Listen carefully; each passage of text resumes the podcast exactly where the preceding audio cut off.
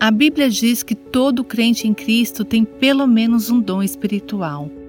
1 Coríntios descreve uma igreja local que tinha uma perspectiva errada sobre os dons espirituais. Os membros daquela igreja exibiam seus dons para impressionar uns aos outros. Eles falavam que seu dom era mais importante do que os outros, e todos queriam os dons espetaculares. Aqueles que chamavam atenção para si mesmos. O resultado foi uma igreja cheia de conflitos, carnalidade e relacionamentos destruídos. Paulo enviou uma carta a essa igreja com a solução. Ele disse: Busquem o amor.